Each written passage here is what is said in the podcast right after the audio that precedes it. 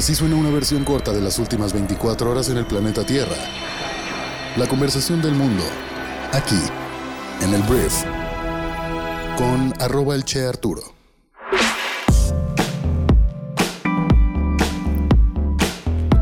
Hola, muy buenos días, bienvenidas, bienvenidos a esto que es el Brief para este martes 15 de marzo.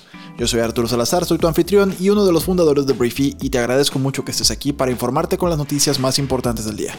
Espero que hayas arrancado muy bien tu semana y pues vamos de una vez, vamos a darle a esto que es el Brief. Empecemos hablando de México y vamos a hablar del presidente de México, Andrés Manuel López Obrador, porque hay varias cosas que platicar de AMLO. No va a haber mucha polémica el día de hoy, simplemente son como avisos y algún tipo de ahí de medio de opinión, de interpretación de lo que sucede. Pero mira, primera noticia, el presidente de México el día de ayer apuró, tal cual, apuró a la oposición, a los partidos PAN, PRI, PRD, Movimiento Ciudadano y demás a definir quiénes serán sus abanderados en las elecciones federales del año 2024. A unos días del el autodestape, que uno mismo dice yo quiero ser presidente, del diputado del PAN Gabriel Cuadri, lo cual a mí francamente me pareció gracioso, para buscar la candidatura presidencial, el mandatario enunció una lista de posibles aspirantes tanto del blanquiazul, o sea del PAN, como del PRI e incluso algunos comunicadores. Andrés Manuel se puso muy creativo y pues bueno, es un hombre que está bien informado, sabe pues quién tiene aspiraciones, quién podría tener aspiraciones y otras personas la neta pues que nada más aventó los nombres como no sé para qué, como nada más como para meterle la polémica la cosa yo creo. Entonces Andrés Manuel dijo esto, que ya empiecen a seleccionar a sus candidatos para la presidencia porque ya estoy viendo que hay quienes manifiestan que van a participar.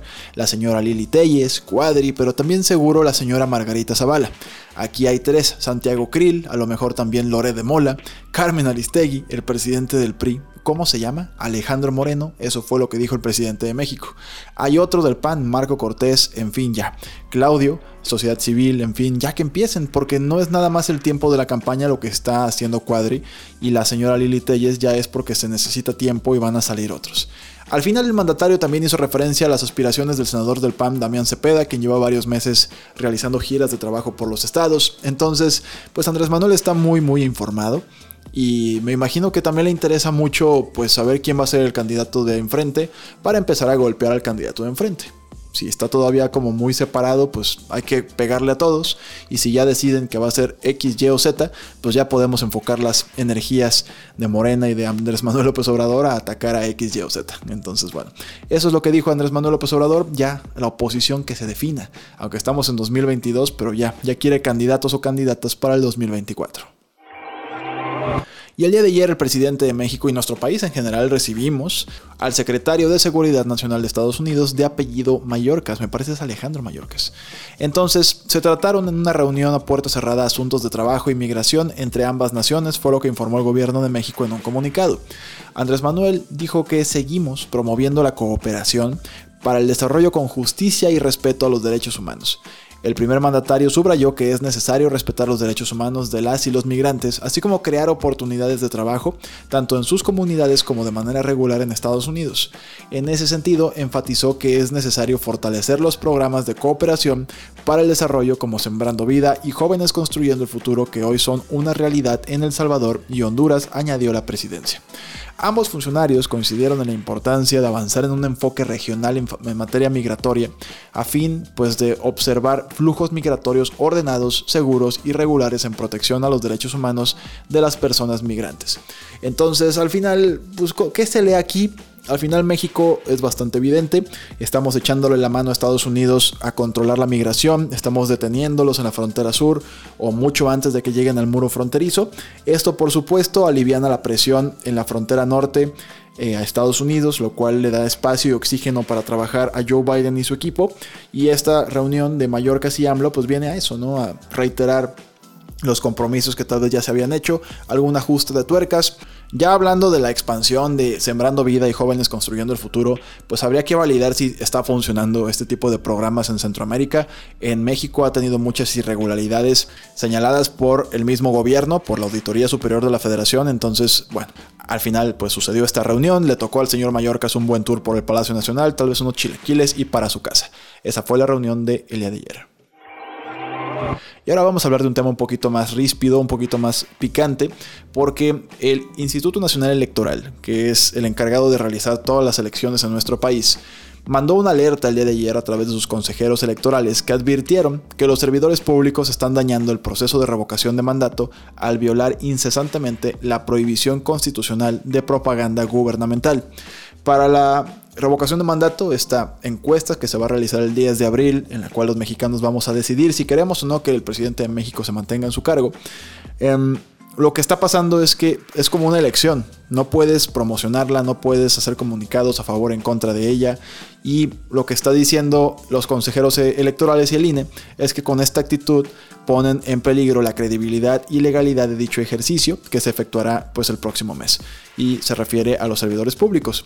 Entonces, tal cual se está refiriendo pues al presidente de México, a diferentes legisladores, gobernadores, alcaldes y demás funcionarios que pues tienen una obligación legal y ética de pues guardar silencio, tienen que hacerlo. Pero el INEP se lamentó que los servidores públicos ligados a Morena, incluido el presidente de México, mantienen su actitud de pues estar promocionándola, por lo que les recordó que la norma puede no gustarles, pero es lo que establece la ley. Y aquí hay una serie de evidencias que habla de conferencias mañaneras y diferentes actos públicos en los cuales se promovió, se realizó propaganda gubernamental y el INE hace esto.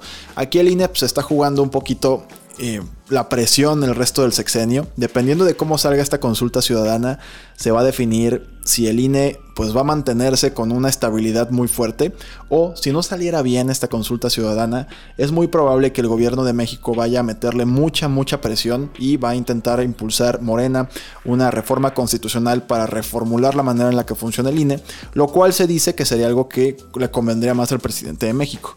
Para esto se requieren pues votaciones también de la oposición, se requieren algunos votos por ahí de la oposición y es un día importante el 10 de abril. Hay un gran debate acerca de si conviene o no conviene ir a la revocación de mandato, a quién ayuda, a quién perjudica. Entonces creo que nos vamos a dar a la tarea de investigar esto y darte como la perspectiva completa para que tú tomes una decisión a la hora de ir a votar el próximo 10 de abril o no ir a votar. Entonces bueno, por lo pronto es la noticia, el INE critica a Morena y a sus diferentes funcionarios porque le vale, les vale literal em, la propaganda gubernamental de la revocación de mandato. Hablemos de Estados Unidos y Ucrania, porque el presidente de Ucrania, Volodymyr Zelensky, se va a dirigir virtualmente, le va a hablar virtualmente a los miembros del Congreso de los Estados Unidos este miércoles, el día de mañana. Zelensky dará una actualización al Congreso sobre la situación en todo el país y posiblemente hará más solicitudes de ayuda. La semana pasada el Congreso destinó alrededor de 14 mil millones de dólares en ayuda militar y humanitaria para Ucrania, pero pues habrá una reunión, es interesante, al final digo, nos queda claro que Estados Unidos está empujando muchísimo que Ucrania se pueda defender. También está bastante claro que Estados Unidos también aprovecha este momento para quitarle y minar mucha de la influencia rusa en el resto del planeta. O sea, Estados Unidos está haciendo su chamba. Y pues bueno, Zelensky vendrá a hablar con el Congreso de Estados Unidos el miércoles. Ahora, hablando de los mismos Estados Unidos, tenemos que hablar de China. Porque Estados Unidos teme tiene miedo de que China le preste ayuda militar al Kremlin, lo cual es irónico porque ellos están prestando la ayuda militar a Ucrania. Pero bueno, al final, Estados Unidos avisó a sus aliados de que Pekín está abierto a prestar ayuda militar a Moscú, después de que el consejero de Seguridad Nacional de la Casa Blanca, Jake Sullivan, se reuniera este lunes en Roma con el más alto representante de la diplomacia china, el consejero de Estado Yang Jiechi. Los cables diplomáticos con ese mensaje que el Departamento del Estado envió desde Washington a gobiernos de Europa y Asia, citados por medios estadounidenses y confirmados por fuentes diplomáticas, no especifican si esa ayuda habría comenzado o cuándo está previsto que empiece. Tanto Pekín como Moscú negaron tajantemente esas informaciones, como que no es cierto, pero los gringos dicen tener esta información. El encuentro se celebró pues entre los temores en la OTAN a que los ataques rusos cada vez más peligrosamente cerca de la frontera con Polonia, aquí está, aquí está lo interesante, se están acercando a Polonia. Y Polonia es un territorio aliado.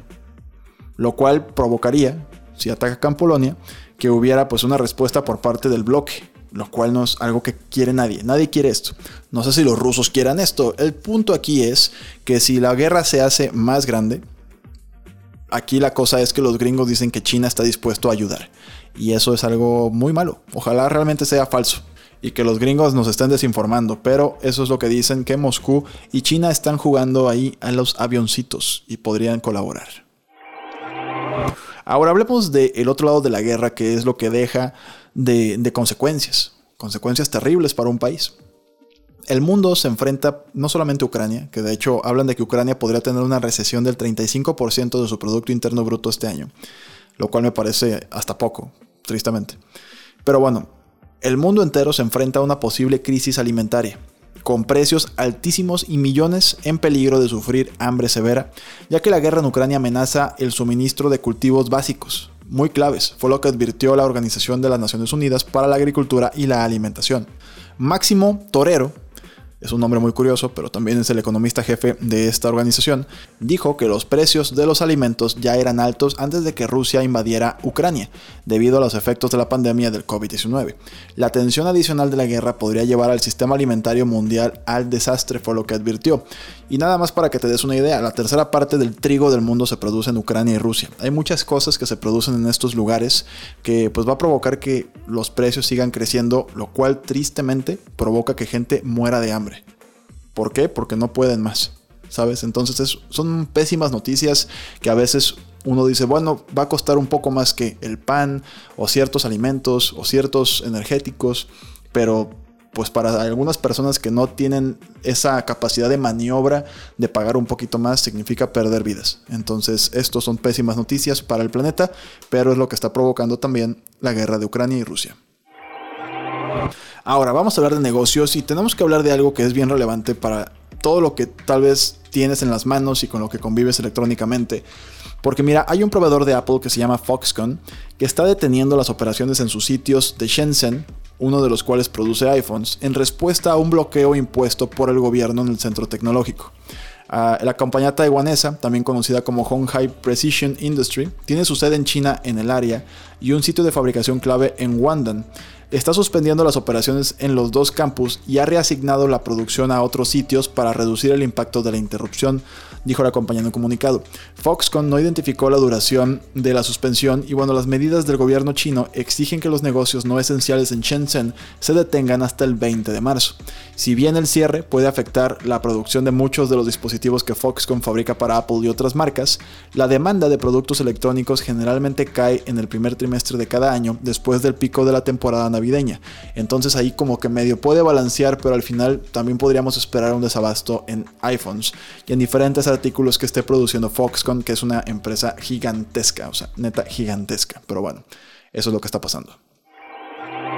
Hablemos de tenis porque el día de ayer se realizó un encuentro entre este Gael Monfils, que es un tenista francés, y el ruso número uno del mundo, Daniel Medvedev, que es un ruso que juega muy bien este güey. Neta, yo, yo estoy seguro que va a ser el número uno del mundo muchos años más.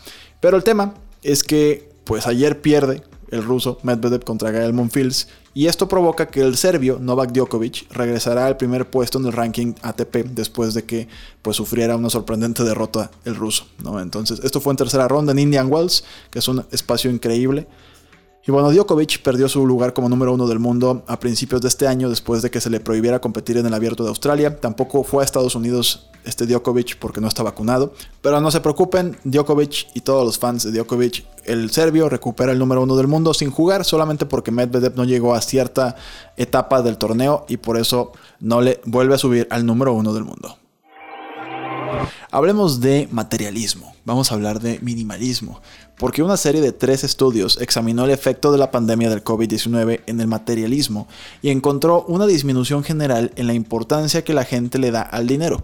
Esta investigación fue publicada en la revista Psychology and Marketing, y bueno, el materialismo se refiere a creencias que vinculan la riqueza y el consumo con el logro personal y la felicidad. Varios estudios han encontrado asociaciones negativas entre el materialismo y el bienestar. Un mayor consumo de medios mejora la defensa de los valores materialistas. En las sociedades orientadas al consumo, los recordatorios sobre la propia mortalidad aumentan el materialismo. Las restricciones de confinamiento durante la pandemia del COVID-19 aumentaron el consumo de medios hasta en un 27%. Las noticias compartían narraciones sobre la enfermedad, la muerte y la supervivencia, aumentando los recordatorios de la mortalidad. Por lo tanto, podría ser posible que los cambios sociales y de comportamiento que surgieron con la pandemia mejoraron los valores materialistas. En este trabajo, Olaya Moldes y sus colegas examinaron el papel de los cambios emocionales y de comportamiento asociados con la pandemia en la aprobación del materialismo y los cambios en las actitudes hacia el dinero y el consumo. Y al final, a pesar de todo esto, la pandemia al parecer pues provocó que la sociedad se centre menos en el dinero y nos vayamos a preocupar en cosas más importantes, como lo puede ser el tiempo con tus seres queridos, como lo puede ser eh, hacer algo que te apasiona y a eso le podemos tal vez achacar el hecho de que está la gran renuncia, que es lo que se le llama este fenómeno en el cual mucha gente renuncia a sus trabajos para hacer algo que los haga sentir que están pues cumpliendo con una misión más grande que solamente ir a, su trabajo que tenían y bueno, eso es lo que está pasando. La pandemia, creo yo que esto creo que nos conviene como humanidad, creo yo. Me gusta el hecho de que haya más personas menos centradas en la lana y más centradas en otras cosas como trascender a través de un proyecto, una empresa, un proyecto social. Eso a mí me gusta. Entonces es lo que dice este estudio. Tres estudios. Muy bien, esta fue la conversación del mundo para este martes. Te recuerdo que hoy a las 9 de la mañana tenemos nuestra conferencia que se llama Oportunidades de Negocios en el e-commerce de México. Es una conferencia que es exclusiva para miembros de Briefy, que si es la primera vez que escuchas este podcast te platico que Briefy es una plataforma educativa que creamos, que su objetivo es que tú puedas absorber el mejor conocimiento y las mejores prácticas para impulsar tu negocio invirtiendo 15 minutos al día. Este es uno de cinco podcasts que grabamos todos los días con contenido que te ayuda a mejorar en los negocios, que te ayuda a mejorar tu inteligencia emocional. Puedes leer el resumen de un libro completito todos los días también. Y todo esto está en nuestra plataforma. Te recomiendo, si te interesa, que la descargues y empieces tu periodo de prueba el día de hoy. Al final, nuestra misión es crear una mente informada en cada hogar del mundo. Te damos la bienvenida a nuestra comunidad y nos escuchamos el día de mañana en la siguiente edición de esto que es el brief. Yo soy Arturo. Adiós.